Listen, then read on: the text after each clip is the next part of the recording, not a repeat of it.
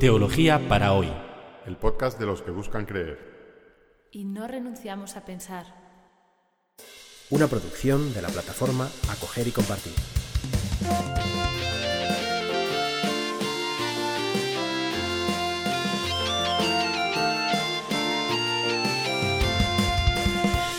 Bienvenidos al episodio 59 de Teología para hoy que hemos titulado Amistad.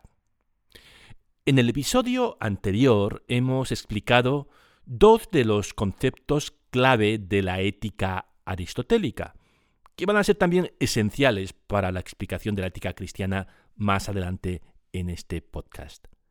Los conceptos de felicidad y virtud. Para Aristóteles, la finalidad de la vida es ser feliz. Y la ética es la reflexión destinada a guiar a las personas hacia la felicidad. La cuestión moral fundamental, por lo tanto, para el filósofo griego es cómo ser feliz. Y una de las ideas más fundamentales acerca de la felicidad en la ética de Aristóteles, como vimos en el episodio anterior, es que la felicidad no es algo exterior a la persona, sino que pertenece a aquello que ella es. La felicidad no consiste en poseer riquezas, disfrutar de fama o de una buena posición social o de placeres. No se trata de tener, sino de ser. Ser feliz es llegar a ser de una cierta manera, llegar a una cierta forma de ser. Aristóteles caracteriza esta forma de ser, esta personalidad hacia la que queremos tender, mediante las virtudes. Una virtud no es ni más ni menos que una característica de la personalidad del hombre o de la mujer feliz.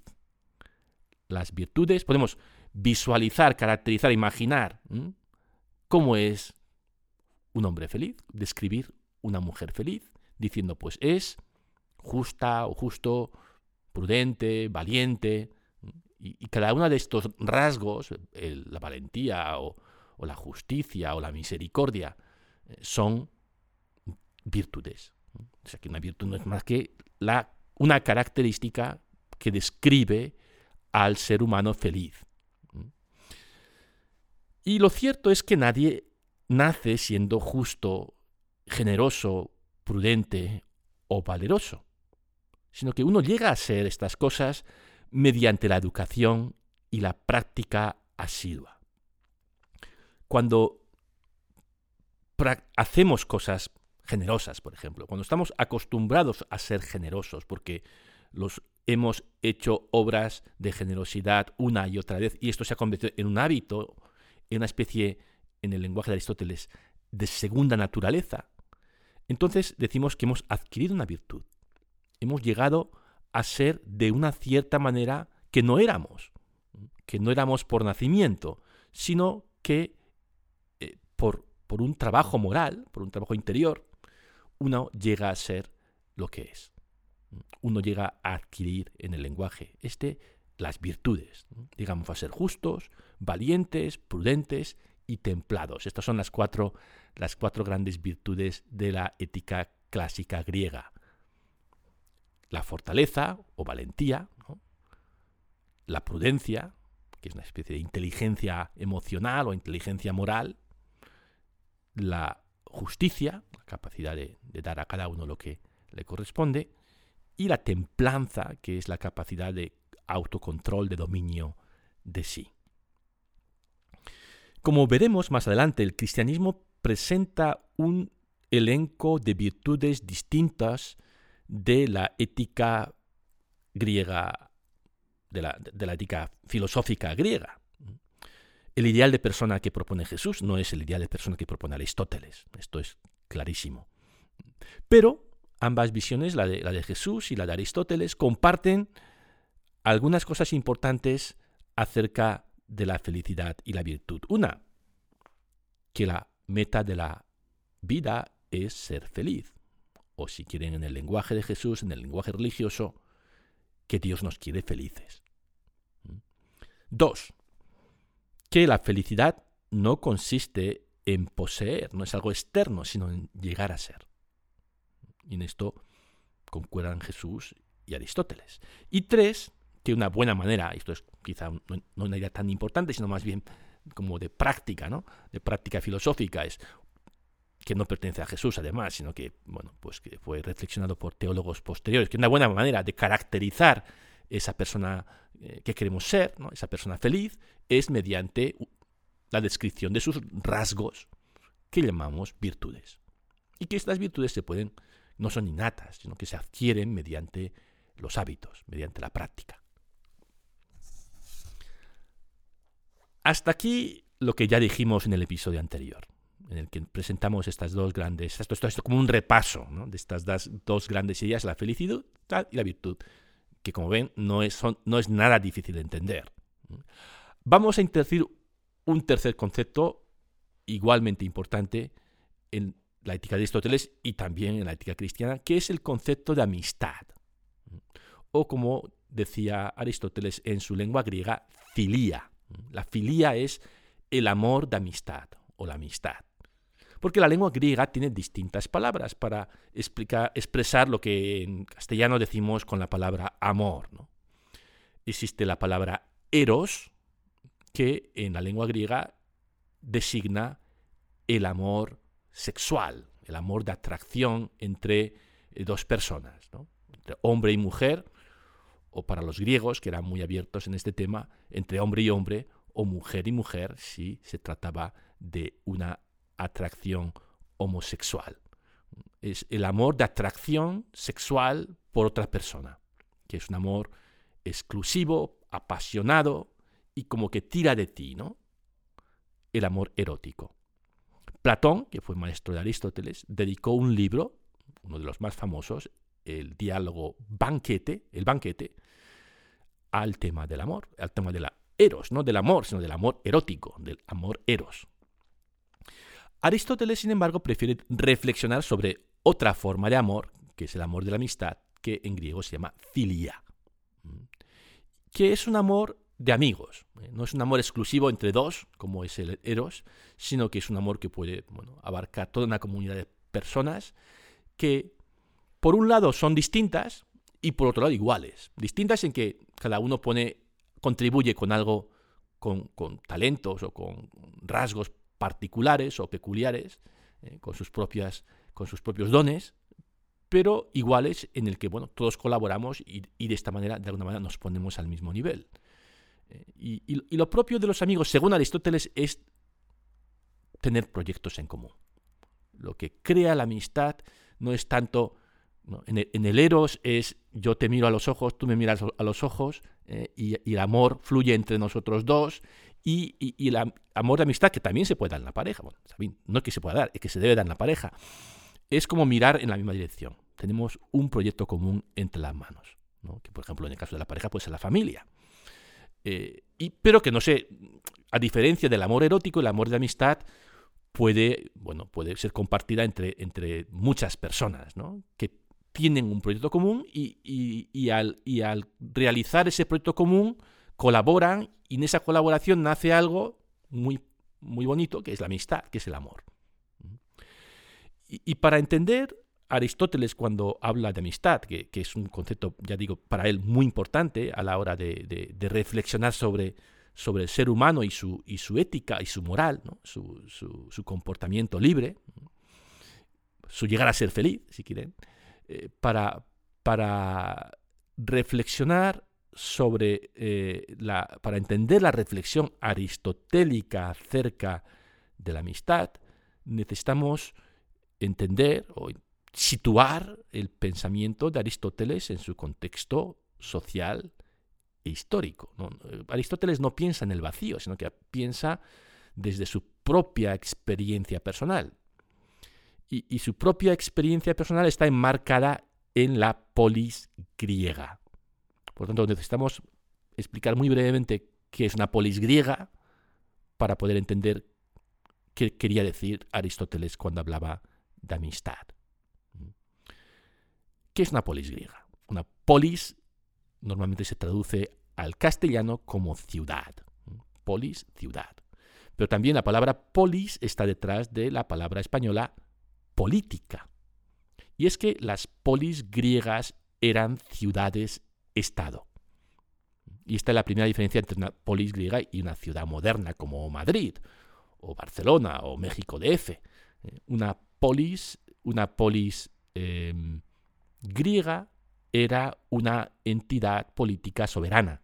Quiero decir, el Ayuntamiento de Madrid tiene unas competencias, pero las competencias más importantes sobre seguridad, defensa, hacienda, economía, dependen de la entidad superior, que es eh, Gobierno de España, el Estado español. En el caso de las polis griegas, no hay, eh, Grecia no existe como país, sino que eh, las decisiones últimas las toma el propio, la propia ciudad. Por tanto, es una ciudad con las competencias de un Estado.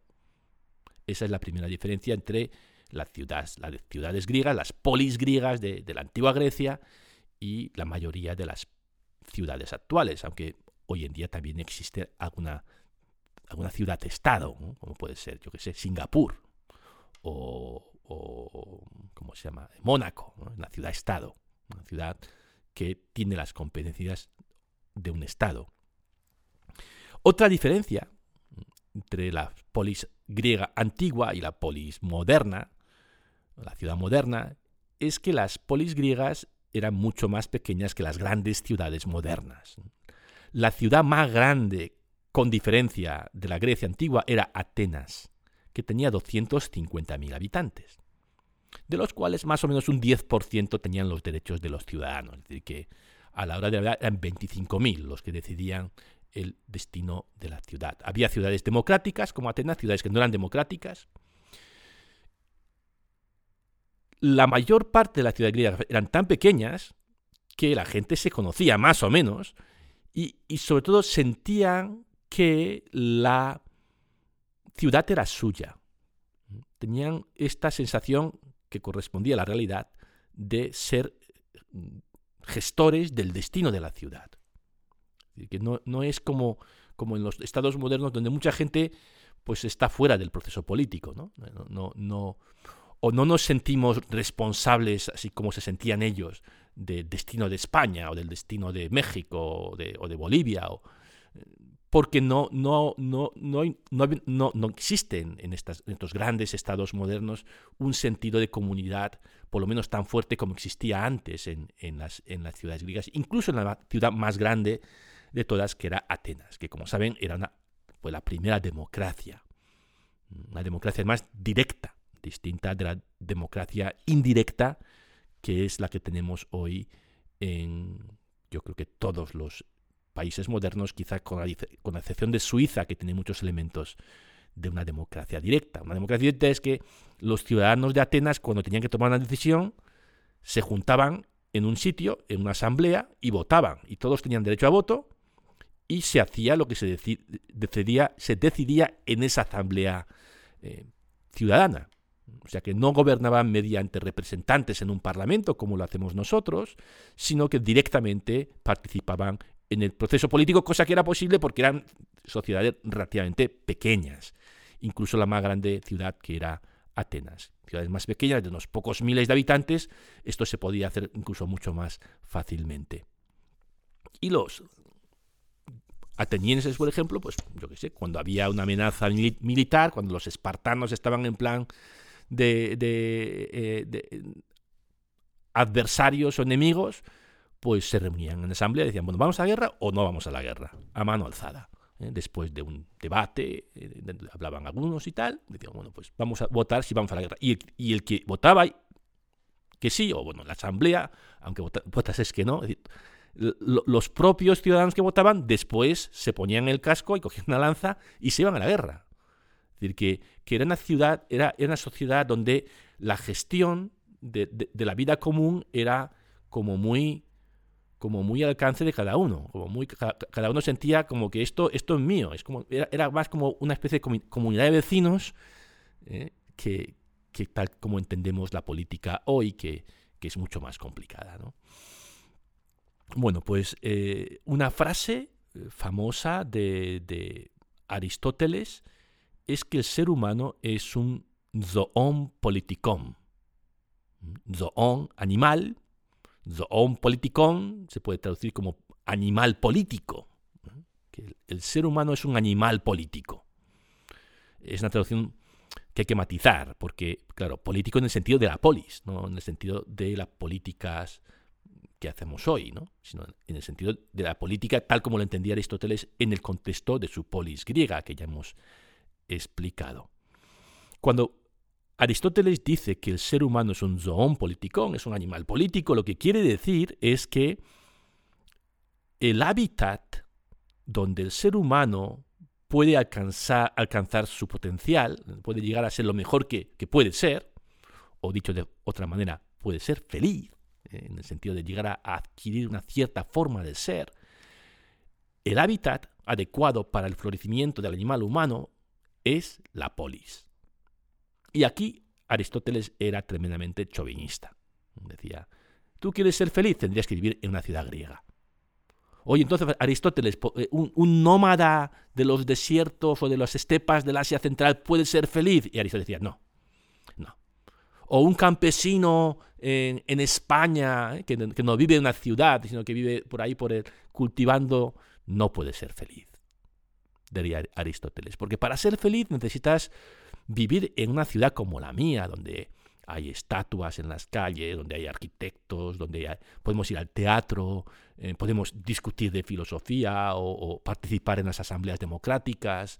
Eh, sin eso, ¿cómo vas a hacer? ¿Cómo vas a alcanzar el grado de, sofisticación de, y de plenitud que tiene un hombre griego? Por supuesto, una mujer no podía ser feliz, ¿no? también en, este, en esta visión aristotélica, ya digo, chauvinista, a más no poder.